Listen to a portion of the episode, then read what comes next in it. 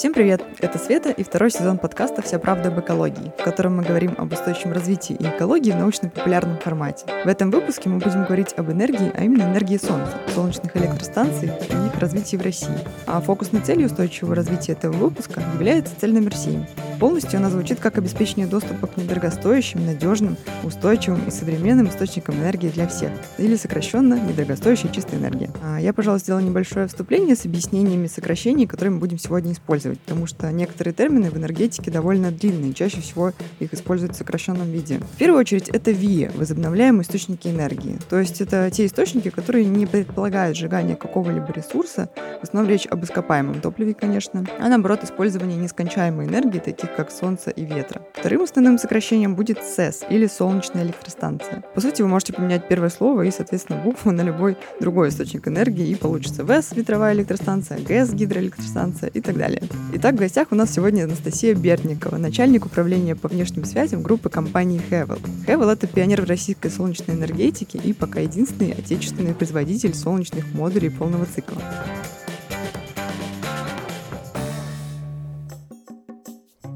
Настя, привет. Привет. Давай начнем с того, что ты расскажешь сначала вообще, как ты попала в эту сферу и а, о компании, какова ваша миссия. Вообще моя история началась с регулирования. Я попала в энергетику в 2011 году, когда пришла на работу в Федеральную службу по тарифам. Тогда был такой регулятор, сейчас функция передана ФАС. И как раз тогда шел завершающий этап нашей реформы электроэнергетики, и проходили уже первые отборы мощности для строительства новых, тогда еще просто тепловых э, электростанций. И это было безумно интересно. Мне приходилось э, в силу специфики своей работы, да, я занималась именно разъяснением действий регулятора, очень много общаться с коллегами-энергетиками, и меня эта тема захватила. Вот, уже после того, как э, ФСТР сформировали, я работала внешним консультантом тоже с энергетическими проектами, это в основном была тепловая генерация, ну, еще с бытовые компании. И уже в шестнадцатом году я пришла на собеседование в Хевел, Тогда в 2016 году про солнечную энергетику, конечно, говорили намного больше, чем в 2011, когда я начинала свой путь в энергетике. И, конечно, меня эта тема захватила вообще полностью. Я вот сейчас уже пять лет э, работаю в компании. Мне, кстати, как раз в октябре, наверное, был юбилей пятилетний. Вот с тех пор остаюсь в солнечной энергетике, и никуда мне больше не хочется пока. Классно. А, слушай, а да, расскажи тогда, в чем вообще суть э, вашей деятельности, потому что, я так понимаю, из названия и описания компании вы производите солнечные модули, соответственно, соответственно, для генерации. А чем еще вы занимаетесь? Ну, Хевел — это таких три основных структурных подразделения. Вообще, что такое Хевел? Хевел — это по-чувашски солнце, Хивель даже вот так. Э, но мы, конечно, произносим уже компанию давным-давно Хевел. Первый завод был построен в Чувашии, и вот так родилось это название компании в девятом году еще. И у нас есть завод, который производит солнечные модули, солнечные ячейки, то есть основные компоненты для строительства солнечной электростанции. У нас есть свое девелоперское направление, которое строит крупные солнечные электростанции, строит частные электростанции, оперирует электростанциями, занимается их эксплуатацией. И у нас есть самое наше вообще ядро, наши мозги, это научно-технический центр, он находится в Петербурге.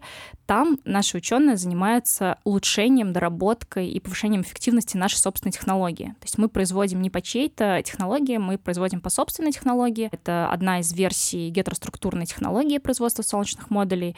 Она сейчас входит в топ-5 самых эффективных в мире. То есть у нас такой сегмент очень э, узкий для конкуренции. Вот. Ну и мы в том числе экспортируем и солнечные модули, и строим солнечные электростанции за рубежом. Недавно вот э, у нас были приобретены э, активы в Венгрии, в Казахстане мы уже построили несколько электростанций. То есть мы, в принципе, такая крупная компания, э, которая занимается солнечной энергетикой в целом, вот по всей вертикали, да, от создания технологии до ее внедрения в производство и до строительства э, станций, эксплуатации, получения солнечных киловатт-часов на основе этой технологии. Угу. Я так понимаю, что вот вертикально это имеется в виду, что вы производите, по сути, по всему циклу и не зависите ни от кого-то другого. Да, да, да. То есть, естественно, у нас есть там поставки каких-то компонентов, но у нас полный цикл самого производства, то есть от пластины кремниевой до солнечной солнечные ячейки, уже из солнечной ячейки собираются цепочки, и потом собираются модули. Понятно. А вот у вас в России насколько много уже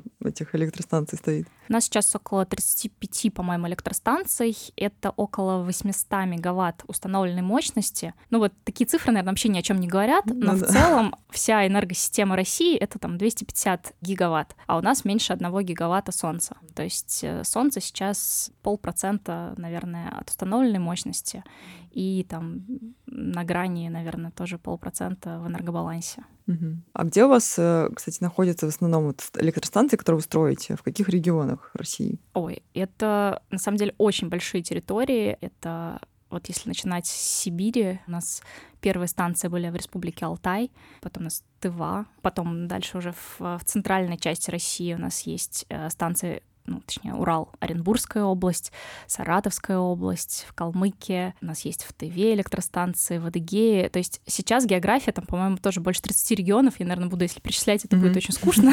Посмотрите на сайте. Да, то есть мы строим по всей России и вот э, пытаемся изо всех сил развеять миф о том, что в России солнца нет.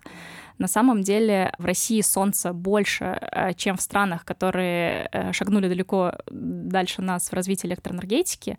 Вот у нас топ-5 стран да, по, по развитию электроэнергетики. Это Китай, потом США с совершенно разной географией. Потом идет Япония, да, потом идет Германия, и только там на пятом месте у нас солнечная страна Индия да, причем там разрыв э, в пять раз, да, от первых стран по именно объему солнечной генерации. Поэтому в России, в Чите намного солнечнее, чем в Берлине. Э, средняя полоса, она, в принципе, э, солнечнее той же Германии, да, по уровню инсоляции, по количеству киловатт-часов, которые можно собрать с наших крыш, вот. Но есть своя специфика, особенности регулирования энергосистемы, да, я еще слышала, что Якутия очень солнечная, но э, есть такой миф, что вот, ну что, мы будем снег собирать, что ли, с этих солнечных панелей ходить? Наверное, самый вообще популярный вопрос, который нам задают, это про то, как в России со снегом э, работают солнечные модули.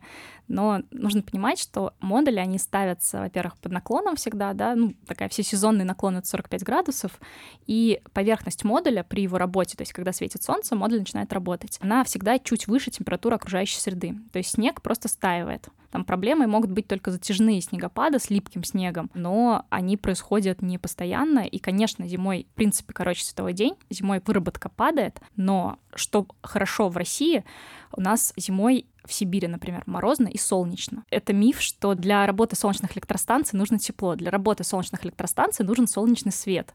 Да? И на самом деле, чем выше температура окружающей среды, тем хуже работают солнечные электростанции, потому что они а, теряют мощность за счет дополнительного нагрева. А в России такого эффекта нет. То есть мороз и солнце. Солнечные электростанции День работают чудес. прекрасно. Да. Да, круто, круто. А, а вот ты сказала, что вы строите большие электростанции. Вот расскажи, какая у вас еще целевая аудитория? Можно ли вы, допустим, если я домохозяйство какое-нибудь и хочу себе поставить панель на дом, делаете ли вы вот это тоже? Да, мы строим самые разные электростанции Вообще у нас есть решения для просто частных домохозяйств готовые. Их сейчас можно купить на сайте просто в два клика, как стиральную а вот, машинку. Э, если не секрет, кстати, насколько дорого? А, это зависит от э, решения, которое нужно. То есть в целом есть сетевые электростанции, которые компенсируют часть потребления, но резервом выступает сеть. То есть там нет накопителей, там минимальный набор оборудования. То есть такие станции стоят ну, на дом, это может быть там, не знаю, 200-250 тысяч рублей, а, чтобы полностью лишь? обеспечить дом электроэнергией. Я думала, что это но за миллионы Это выходит. чтобы заместить. А если ага. нужна полная автономия, допустим, если сети нету дома, то тогда, конечно, мы исходим из задач, которые стоят стоят. То есть некоторым нужно дополнительное резервирование. Кого-то мощность аккумуляторов там выше установленной мощности солнечных электростанций, именно потому что нужен большой резерв.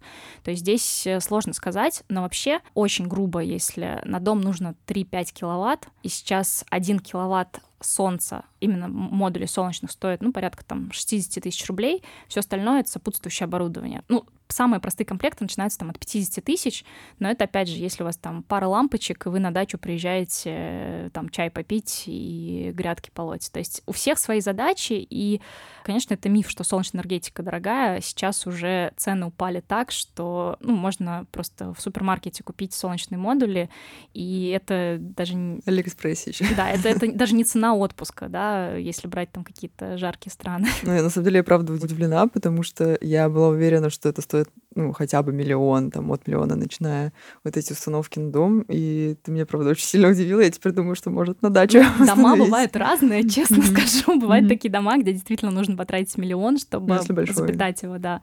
Вот, фермерские хозяйства, где большое энергопотребление, там, конечно, другие условия. Но мы сделали еще одну штуку, хотела про нее рассказать, развеивая миф о том, что в России солнца мало, мы сделали приложение, которое может запустить виртуальную солнечную электростанцию, то есть вы можете ввести свои географические данные и рассчитать, вот сколько конкретно на вашей крыше будет вырабатывать ваша станция, вот если вы поставите. То есть вы ставите туда мощность этой станции, да, которую вы там, допустим, предполагаете купить или думаете установить, пишете свои географические данные, все. Все остальное система сама обрабатывает, и вы сможете месяц-два посмотреть, как работает ваша виртуальная электростанция. То есть вы будете видеть количество киловатт-часов, которое выработано, ну и если вы там сами оплачиваете квитанции, то вы можете сравнить с вашим потреблением, да, по счетчикам. Это приложение у нас э, развивает наша розничная дочка Volta Energy, оно также и находится, вот э, есть для Гугла, есть для Apple. Угу. Круто, попробую. Да, можно просто посмотреть, чтобы понять вот до вообще оценки там плохо, холодно, жарко, мало, дорого, вот это все можно просто оценить э, свою инсоляцию на своей даче своего дома. Ты мне как раз до еще записи подкаста начала рассказывать про то, что теперь наконец-то можно у нас в России продавать энергию от себя в сеть. Вот расскажи про да, это. Да, это вообще прорыв и праздник для всех э, наших солнечных микрогенераторов, как мы их называем. Несколько лет назад было принято постановление, которое разрешало продажу э, электроэнергии в сеть от э, частных электроустановок ну, в первую очередь речь идет, конечно, про солнечные модули, мощностью до 15 киловатт. То есть ограничение по мощности, оно а, направлено на сохранение устойчивости энергосистемы, да, чтобы у нас не было крупных э, всплесков. И все ждали нормативную базу, которая позволит уже присоединяться к сети и заключать двусторонние договоры с бытовыми компаниями. То есть сейчас человек ставит себе солнечную электростанцию, регистрирует ее, ставит двунаправленный счетчик, то есть тот, который может крутиться и в обратную сторону, да, то есть и потребление, и собственную генерацию этот счетчик показывает, регистрирует этот счетчик тоже с бытовой компании и получает разрешение на продажу электроэнергии в сеть. То есть в платежном документе, который этот человек будет получать, будет видно сальдо по его балансу ежемесячно. То есть сколько он произвел электроэнергии, вся эта электроэнергия будет вычитаться из его собственного потребления, а излишки, которые останутся за них, ему будет платить бытовая компания, но по цене чуть ниже собственного потребления, по оптовой цене, ну, это цена, которая действует для всей генерации в России, поэтому без бытовой надбавки и так далее. То есть это ускоряет окупаемость солнечных электростанций и, в принципе, делает э, релевантным э, для наших э, частников вообще всю эту историю, потому что очень многие хотят поставить солнечные модули именно без аккумуляторов, да, чтобы можно было снижать потребление. Но ночью, там, допустим, у них солнечная электростанция не работает, и, ну, им, может, и не нужна эта электроэнергия ночью, да, но по факту у них резервом выступает сеть. И получается, что когда сальдо проходит ежемесячно, то вообще не важно, сколько было там солнца сегодня, завтра, важно, сколько было солнца вообще по итогу месяца, ну и потом, конечно, по итогам года.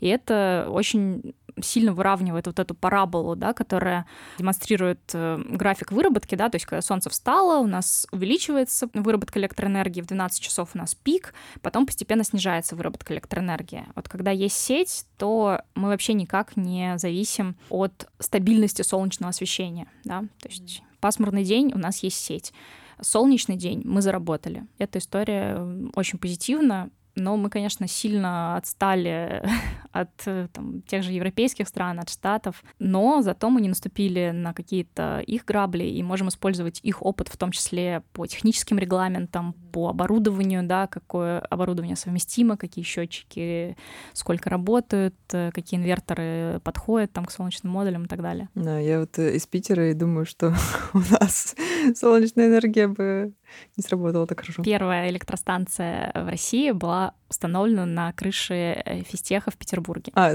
потому что вы там разрабатываете. Но у нас э, есть э, фермерские хозяйства в Ленобласти, которые используют солнечные модули с аккумуляторами, потому что они, в принципе, очень для них важен фактор надежности электроснабжения. Когда человек выбирает солнечную электростанцию, для него важны два фактора. Первый — это, конечно, уровень инсоляции, но второе — это его собственный тариф. Да, потому что в Ленобласти, в Калмыкии, э, в Подмосковье очень высокий э, тариф и для населения, и для а, юридических лиц на низком напряжении. То есть это как раз небольшой бизнес. Фермерские домохозяйства, те, у кого маленькое потребление, они получают электроэнергию по тарифам низкого напряжения. И эти тарифы доходят до 8,5 рублей, да, то есть в среднем... В среднем солнечная электростанция окупается уже от 4 рублей. Вот. Поэтому не всегда важно, сколько солнца есть. Еще важно посмотреть, а сколько сейчас стоит сетевая электроэнергия, чтобы эта история стала эффективной и заиграла по-другому. У нас э, есть общая энергосистема, есть изолированная энергосистема. А изолированная она где-то отдельно, в отдельных регионах типа есть? Это те, которые не соединены в ценовые зоны, да, то есть у нас есть рынок электроэнергии, первая ценовая зона — это Европа, вторая ценовая зона — это Сибирь, а изолированная территория — это Калининградская область, это Дальний Восток, это Коми, это те регионы, которые, ну, технически невозможно связать с единой энергосистемой. И там действуют не цены, там действуют тарифы, да, которые рассчитываются физически, вот. И в таких регионах, на самом деле, тоже солнечная энергетика развивается, и там просто немножко другой механизм возврата инвестиций. То есть не с энергорынка с общего, да, а через э, там тариф, либо через... У нас есть проекты, когда мы ставили солнце вместо дизельных генераторов. Вообще, мне кажется, децентрализация — это такая крутая штука, но почему-то ей пока еще мало Ну, она в европейской части, наверное, не, не совсем релевантна, хотя вот у нас, когда мы только начинали три года назад, запускали розничные продажи, мы думали, что, ну, солнечный мод модули будут покупать такие эко-энтузиасты, да, люди, которые как бы верят в солнечную энергетику, которые верят, что э, снижение выбросов там э, приведет, это вклад там личный в э, улучшение климата, да, в какую-то стабилизацию обстановки. А по факту у нас люди покупают солнечные установки для того, чтобы повысить надежность своих собственных источников энергии. Или у них дорогое оборудование, там у фермеров, например, какие-то есть охладительные установки, которые зависят от скачков напряжения, или там, я не знаю, цыплят в инкубаторах высиживают, если там будет скачок напряжения, и в какой-то момент отключится электроэнергия, то их убытки будут намного выше, чем от того, что они заплатили там когда-то за эту установку. И эти вещи, они для нас самих в какой-то момент стали открытием, насколько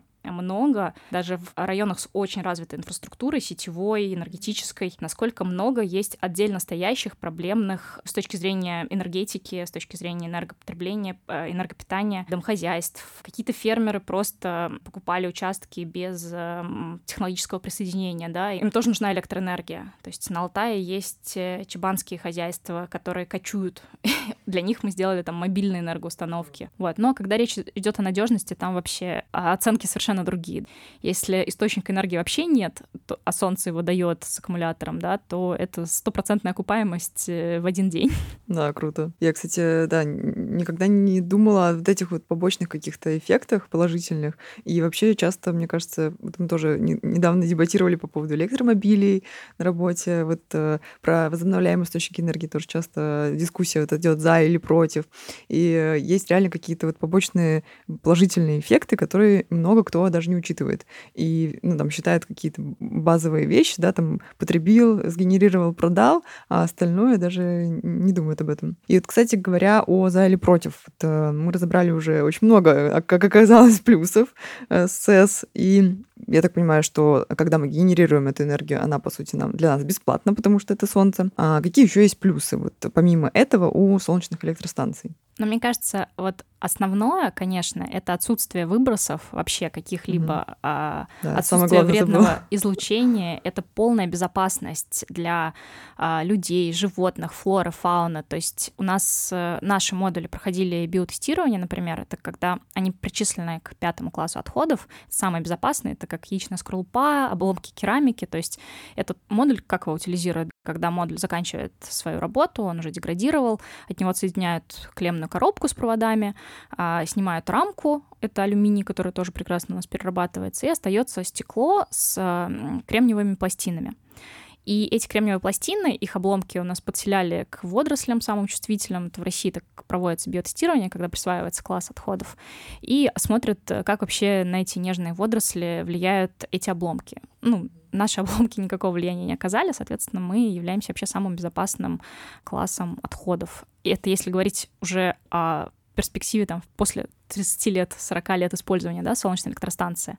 Вот. И, конечно, есть эффекты, которые солнечная энергетика дает для не только для экологии, да, но и для энергосистемы в целом потому что в России очень большая часть энергооборудования, она изношена, она амортизирована, она требует а, постоянного сжигания а, угля или газа. Эти ископаемые, они становятся сложнее в добыче, они не становятся дешевле, то есть нет у традиционной генерации потенциала снижения стоимости. У солнца как раз инвестиции приходятся разово, да, при строительстве или при установке солнечной электростанции, а потом стоимость электроэнергии, она, ну, если мы эти инвестиции как бы разбиваем там в первые там 5-6 лет, а, станция окупается, если мы хотим окупить эти инвестиции, да, а потом мы, по сути, получаем бесплатную электроэнергию, которая оказывает влияние в том числе на наш энергорынок. Чем больше установленной солнечной мощности, тем ниже у нас складываются ценовые заявки, то есть тем ниже оптовая стоимость электроэнергии. Это такой накопительный эффект. Конечно, с долей солнца там 0,5% о каком-то глобальном сдвиге ценовом говорить рано, но это именно такая перспектива. Вот. Ну, еще, мне кажется, для бизнеса очень важно, а, что это не какая-то мода, которая началась, да, это энергопереход. То есть вот когда мы видели там пять лет назад в российской риторике такие рассуждения, что у Европы нет газа, у Европы нет там ничего, они переходят на солнечную энергетику, там ставят ветростанции, а у нас-то все есть, но сейчас риторика другая. Сейчас а, в мире есть такое соглашение, называется RE100, я, э, мы, я его называю да. просто Ресто. Ресто, да. Я, я тоже просто не знаю, что Ресто, да, это, компа- это соглашение компаний, которые заявили о том, что они готовы перейти на стопроцентное энергопотребление. И сейчас вот я э, смотрела, сейчас в этом перечне 300 компаний, не просто компаний, а компаний, входящих в список э, Fortune 500, да, это крупнейшие мировые компании, транснациональные корпорации, которые работают по всему миру. Их энергопотребление — это 330 тераватт-часов, и это сравнимо с а, энергопотреблением всей Мексики, Великобритании. То есть это на самом деле огромное количество компаний, задекларировавших свои цели. И если про какие-то политические моменты, там, мы можем говорить, что вот там, не знаю, сменится политическая воля, сменится курс, что-то изменится, то вот изменить этот вектор, когда э, транснациональные корпорации пронизывают да, весь мир, очень сложно. И мы видим, что этот энергопереход, он происходит сейчас, и уже нельзя просто отставать от него, да, потому что если мы э, не будем наращивать долю возобновляемых источников энергии, то наши экспортеры в первую очередь столкнутся с тем, что они будут облагаться углеродным налогом. С 2023 года Еврокомиссия утверждает э, углеродный налог для экспортеров цемента, удобрений, стали, алюминия, то есть э, электроэнергии в том числе. То есть э, наш экспорт основной, он а, очень сильно будет зависим от а, настроений и от политических вот этих решений, которые уже происходят в мире. Поэтому если мы останемся в стороне и будем говорить, что там вот нам 1% э, доли ВИА в энергобалансе, он достаточен, мы можем просто стать неконкурентоспособными в мировой экономике.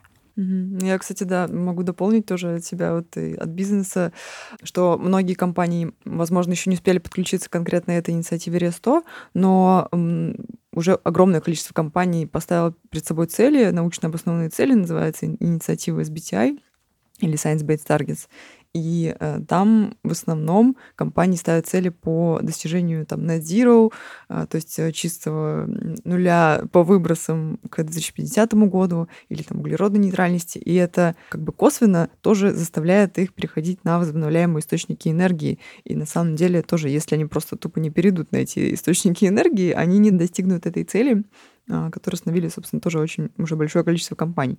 Поэтому косвенно, да, там получается и даже больше, чем 300. Я бы сказала, Намного что несколько больше. тысяч. Вот да. Мы, Хевел, а, не входим а, в РСТО, но наш завод на 100% закупает электроэнергию возобновляемую также у бытовых компаний по двусторонним договорам. То есть мы сами, как завод, перешли на 100% ВИА. И для а нас... вы свою энергию не можете? Ну, у нас есть э, станция небольшая, которая стоит прямо на территории завода, но она больше ставилась э, для целей там постоянного наблюдения, да, там разные типы модулей, когда мы производим там новые, мы их тоже там тестируем, устанавливаем. Ну, это разные юрлица, генерация и завод. И, естественно, мы также покупаем зеленую электроэнергию, и мы также перешли на стопроцентное потребление. Так вот, говоря как раз про вот эти прямые, прямой договор, про сертификаты, давай чуть поподробнее вот здесь остановимся, потому что э, вообще, в принципе, насколько я знаю, у нас в России сеть смешанная, то есть э, от всех э, генераторов энергии в сеть все приходит в смешанном виде. То есть, по сути, ты не можешь э, соединиться одним проводом с компанией, ну, наверное, можешь, но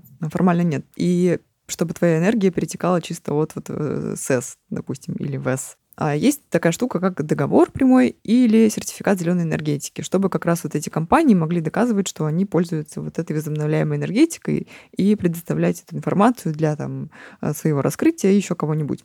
Вот расскажи, как это работает и каким образом, собственно, вот, имея смешанную сеть, э, нам доказывать получение возобновляемой да, энергии. Раз у бизнеса есть а, два пути. Это либо строить собственную генерацию, что не всегда рационально и не всегда соответствует там, целям бизнеса, а, собственно, возобновляемую генерацию. И не всегда есть площади, которые там подходят для этого, да, там складские помещения, крыши, их не всегда достаточно. И второй путь — это как раз а, покупать электроэнергию у генерации. На самом деле все компании и так покупают электроэнергию, то есть они получают ее физически по распределительным сетям, от самих станций отходит магистральная, магистральная переходит в распределительные сети, сети, и уже через распределительные сети сами компании получают электроэнергию. Но это физический рынок, а есть э, юридический да, рынок электроэнергии, где есть рынок на сутки вперед РСВ, и там по заявкам, соответственно, формируется оптовая цена электроэнергии, то есть заявки от потребителей и заявки от генерации, они формируют стоимость киловатт-часа вот завтра, э, смешанного киловатт-часа, и эти киловатт-часы покупают бытовые компании и уже их поставляют конечному потребителю. Что возможно еще сделать? Есть возможность заключения так называемых СДД, это свободных прямых договоров между напрямую генераторами и потребителями. В России такие договоры заключаются уже больше трех лет. В основном это компании, которые являются российскими филиалами или российскими подразделениями транснациональных корпораций, которые заявили о глобальных переходах на 100% ВИА, и они уже начали реализовывать и частично замещать свое потребление возобновляемой энергии вот от нас, от ветростанций и так далее. И второй вариант — это покупка зеленых сертификатов. Что такое вообще зеленый сертификат? У нас на станции, на любой солнечной электростанции ведется учет выработки киловатт-часов каждый произведенный мегаватт-час — это один зеленый сертификат. И вот такие зеленые сертификаты, они продаются на аукционах. У нас э, в прошлом месяце начинался сбор заявок на первый аукцион. Вообще мы решили, что это будет регулярная история. То есть мы собираем заявки от э, потребителей, которые заинтересованы в покупке зеленых сертификатов. Это все происходит там на, на отдельной платформе. И в формате аукциона э, те, кто э, выставляет э, наиболее высокую цену, получают этот зеленый сертификат. Вот. Но там на самом деле премия к оптовой цене не несколько процентов, то есть это не та история, которая позволит Разбогатеть?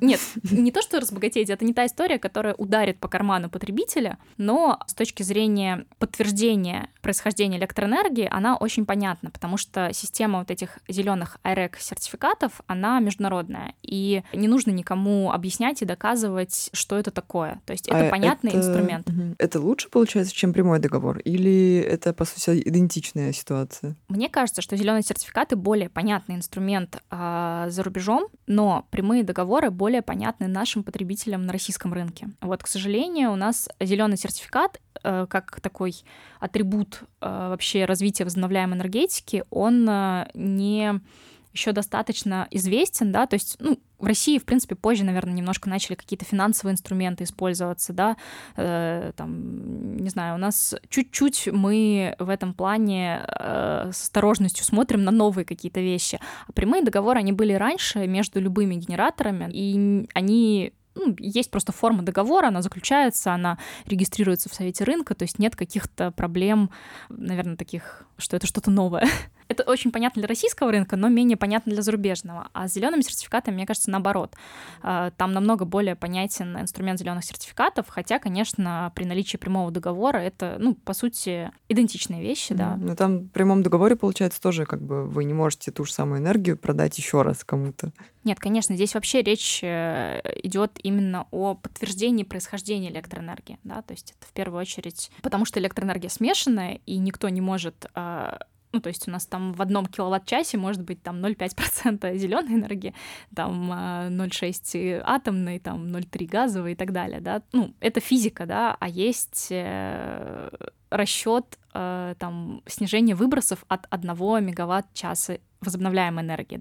Если мы 1 мегаватт-час солнечной генерации заменяем на 1 мегаватт газовой, то мы таким образом увеличиваем да, выбросы. Если мы заменяем а, нашу газовую там, выработку солнечной, почему я говорю газовую? Потому что солнечная генерация — это как раз быстрая маневренная генерация, и чаще всего она замещает а, либо газовую, либо угольную генерацию. То есть атомные блоки — это такой так называемый бейслот, который ну, редко невозможно остановить, да, быстро э, атомный реактор, невозможно вывести быстро из эксплуатации, и мы, конечно, замещаем в первую очередь маневренную быструю генерацию, которая как раз сжигает углеводороды и которая э, выбрасывает огромное количество вредных веществ в атмосферу.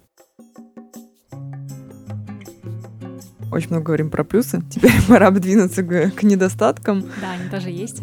Да, и вот э, из моих топ-2, наверное, это непостоянство этой самой энергии. Но, насколько я понимаю, мы уже частично покрыли этот вопрос, вот, э, ими, говоря о как раз накопителях и отдаче в сеть и получении обратно другой электроэнергии. И второе, это ну, часто тоже любители покритиковать, говорят, что солнечных панелей надо там миллион раз больше, чтобы заместить какие-то небольшие объемы того же, ну, атом это, окей, отдельная история, а газ и уголь и вот какой-нибудь там мазут требуется намного больше энергии Солнца, чем их. Мне вот, отвечая, наверное, с конца на последний вопрос, э, мне очень нравятся наши немецкие коллеги. Они очень так э, вдумчиво подходят к каждой теме, и у них есть исследование, которое даст ответы на все вопросы. Вот э, четыре года назад вышло немецкое исследование, которое гипотетически описывало модель стопроцентного электроснабжения всей планеты Земля энергией Солнца. Они сделали расчет, при том, что четыре года назад мощность одного модуля была ниже, технологии были менее эффективны, но уже тогда,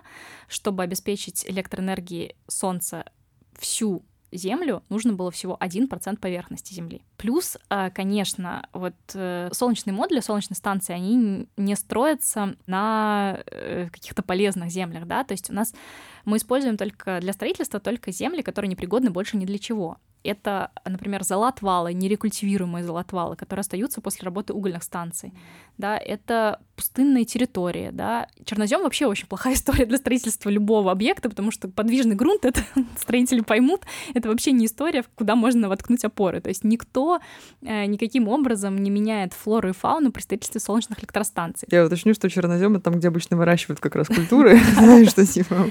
Вот. А, поэтому солнечные модули можно ставить на крышу. Есть вертикальное размещение двусторонних модулей. Солнечные модули могут использоваться на складских помещениях. То есть есть очень компактные варианты расположения на тех поверхностях, которые никак не используются в обычной жизни. То есть у нас же никто не говорит, что там спутниковую антенну негде поставить, да, то есть она ставится там, где она никому не мешает. Солнечный модуль — это вот такая же бытовая техника, по сути, сейчас, э, как, э, не знаю, раньше были там спутники, телевизоры, теле холодильники и так далее.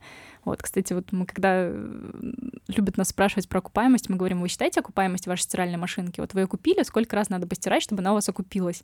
Вот солнечная электростанция точно так же, то есть она покупается в, в первую очередь там для удобства или для решения каких-то задач. Если она покупается с точки зрения инвестиций, тогда да, конечно, она должна быть в очень солнечном месте, она должна а, там эффективно работать, ее, возможно, там придется пару раз в год почистить специально, чтобы выработка была выше и так далее. Если вы покупаете вещь, чтобы ее эксплуатировать, то говорить об там, ее окупаемости, наверное, не очень правильно. Вот. Это что касается площади. То есть э, с площадью проблем нет. Германия у нас на втором месте, на третьем месте да, по развитию солнечной энергетики. Мы помним размеры Германии. У них установленная мощность солнечных э, электростанций в ну, чтобы не соврать, в 50 раз больше, чем в России. Ну, то есть здесь э, вопрос целеполагания, наверное, в первую очередь, да. А что касается непостоянства, то да, действительно, у нас солнечные модули, они резервируются сетью в первую очередь. То есть в России, где энергосистема имеет избыток, где у нас очень большие объемы резерва, если туманы, тучи, плохая погода, очень просто это все перекрывается перетоками э, из сети за счет другой генерации. Вот. Еще есть такой неочевидный, наверное, плюс, почему у нас э, электроэнергия ночью дешевле. Ну, все, наверное, знают, у кого там трехставочные тарифы, да, что ночью киловатт-час самый дешевый. Это такое время, когда никто не пользуется электроэнергией, да, не все заводы работают 24 на 7, люди ночью спят, да, там какой-то холодильник энергоэффективный работает, но он да. много не потребляет. У меня мама так обычно ставит э, посудомойку и стиралку на ночной режим. Да, да. А, ночью электроэнергия дешевле ровно потому, что у нас есть базовая э, загрузка, да, но мы эту генерацию вывести не можем. Она все равно работает в холостую. Солнце ночью не светит, но э, как бы оно ночью, э, как мы видим, в энергосистеме и не нужно. Вот. То есть такие вопросы, которые там иногда возникают у наших потребителей, да, которые планируют строить солнечные электростанции или их эксплуатировать, они уже давно проработаны, отвечены, изучены а, там в Европе, в США, и нам, конечно, в этом плане намного легче, чем коллегам, потому что мы можем просто а, сказать, какое оборудование или там какое сочетание оборудования решит конкретную проблему. Mm. А вот ты говоришь, что если ночью, допустим, или вечером солнечной энергии нет, а, нам нужно брать из сети другие собственно, виды энергии. Я правильно понимаю, что, по сути, мы никогда не сможем перейти на 100% на возобновляемые источники энергии? Или ты считаешь по-другому, и э, есть какие-то прогнозы, что мы все таки сможем это когда-нибудь сделать? Потому что, да, как ты уже говорила, тоже про очень маленький процент в России, и, в принципе, по э, миру... По миру я могу сказать так, Солнце, оно э, опережает вообще все прогнозы. Вот, в Китае сейчас установленная мощность солнечных электростанций 250 гигаватт, это больше, чем а, вся российская энергосистема. Но у них это там около 17-18% в энергобалансе. То есть а, до 20% ВИА любая энергосистема может абсолютно спокойно переварить, назовем это так. То есть это не требует дополнительных каких-то вливаний денег или резервирования и так далее.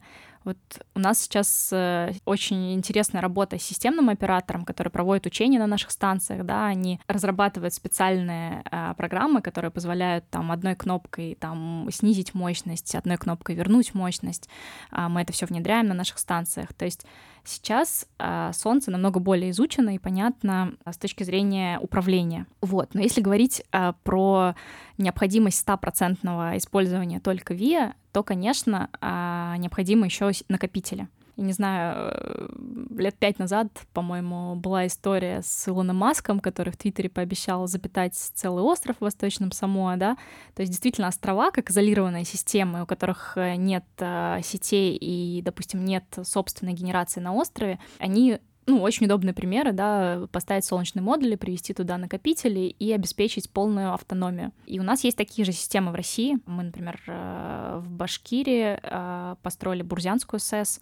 Она как раз решает проблему недостаточности электроэнергии и там стоят аккумуляторы мощностью практически равные а, самой мощности солнечных модулей, и солнечная электростанция является резервной для школ, больниц и социальных объектов. То есть это вот, наверное, первый такой а, пример в России. Вот. Мы строим гибридные солнечные электростанции, которые там используют солнце, если солнца нет, используют электроэнергию, которая накопилась в аккумуляторах за день, если аккумулятор истощается, подключается резервный дизель. Но такие системы, они снижают использование а, дизеля в десятки раз. То есть именно за счет того, что у нас весь день бесплатно копилась солнечная энергия. Угу. Ну да, по сути, все это тоже баланс э, регулируется, да, подстраивается. Я, наверное, хотела сказать, что э, в России вообще очень большая доля тепловой генерации, и, наверное, сложно представить вот какой-то одномоментный переход на 100% ВИА, и если там послушать наших чиновников, то они, конечно, скажут, а зачем вообще это нужно, да?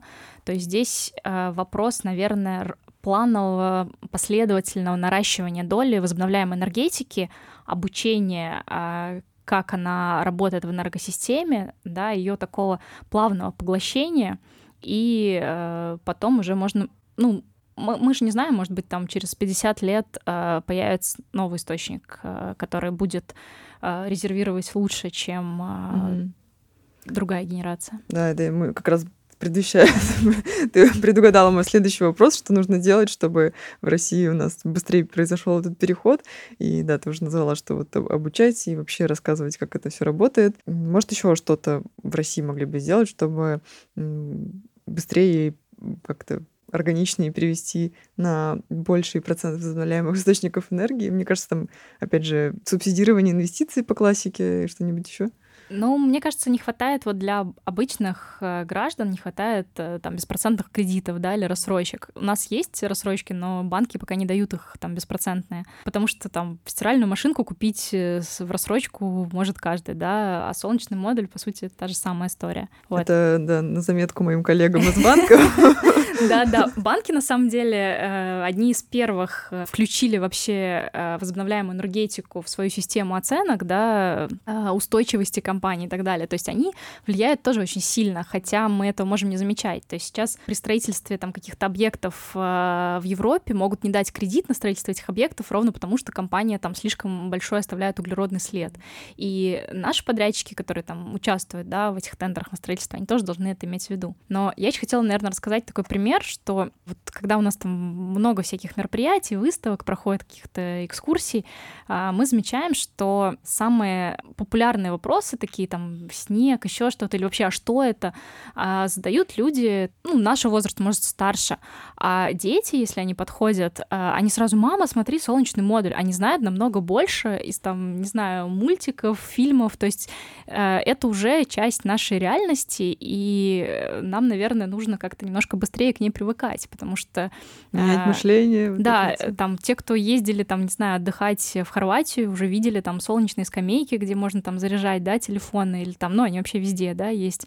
А, никого там не удивляют на светофорах солнечные модули, но у нас все думают, а, они не работают, а они работают, как ни да. странно. Мне вот подруга подарила на день рождения а, зарядку для телефона, ну, это как там, портативную, из да. солнечного модуля, вот я как раз поеду в отпуск, спробую, потому что сейчас солнца нет особо. Да, мы выбрали самый веселый, наверное, месяц для обсуждения солнечной энергетики в России. Ну, на будущее, чтобы все готовились Да, но на самом деле, когда мы смотрим в окно, надо понимать, что кто-то смотрит в окно, а у него как раз э, в той же самой стране сейчас светит солнце. И таких э, регионов у нас, к счастью, очень-очень много. Да, наверное, на этой замечательной ноте мы будем заканчивать. А, вот расскажи, может, у тебя есть какие-то ресурсы, которые ты посоветовал бы почитать на эту тему? Ну, помимо вашего сайта, я думаю, что там довольно много информации. А, и да, я обязательно оставлю ссылки, но вот, может, как раз устно Мы, тоже. кстати, в Инстаграме проводим прямые эфиры очень часто. Там можно листать, записи читать, можно отмотать как бы нужные вопросы. Рассказываем как раз э, вот про эксплуатацию обычных установок. Э, можно прям посмотреть Hevel Group но еще из российских вот таких порталов я могу выделить, наверное, Солярка Клаб, Солярка от Solar. Это... Солярка, я тоже подумала про, Нет, ну, про это, топливо. Это такая игра слов. На самом деле там про разные микросистемы, там не просто какие-то новости, да, что в России происходит, э, там иногда что в мире происходит, какие-то забавные истории, но там еще есть э, форум, где можно обсудить с единомышленниками там конкретные устройства. Вот, также есть там телеграм-каналы, чаты, которые отвечают на вопросы. Но если нужна, допустим, допустим, картинка мировая, то всего два, наверное, издания по фотовольтаике, по солнцу. Это PV Magazine и PV Tech. Два журнала, они mm-hmm. есть в сети. Ну, они есть на английском, а, там, по-моему, на немецком тоже. Но там уже, конечно, нужна какая-то база, чтобы все это читать, потому что они ушли далеко вперед, они не обсуждают, как чистить э, снег, они обсуждают там э, полпроцента повышения эффективности на пировскитах, там у них очень-очень э, специфическая уже лексика, специфическая терминология, и, конечно, они редко пишут про Россию, что жаль, но, но пишут иногда. Круто, круто, спасибо. Я тогда у тебя возьму все ссылочки, добавлю в описание. Спасибо тебе, Настя, большое, что пришла, и вообще супер тема. Я, если честно, сама загорелась. Теперь тоже хочу поподробнее об этом узнавать. Спасибо большое, Света, было очень приятно общаться. Да, и э, спасибо слушателям, что дослушиваете выпуски до конца. Не забывайте ставить, пожалуйста, оценки, пишите отзывы, я их все обязательно читаю и очень-очень радуюсь. И также подписывайтесь на подкаст на всех удобных для вас платформах и Инстаграм. С вами был подкаст «Все правда об экологии», и всем отличного дня!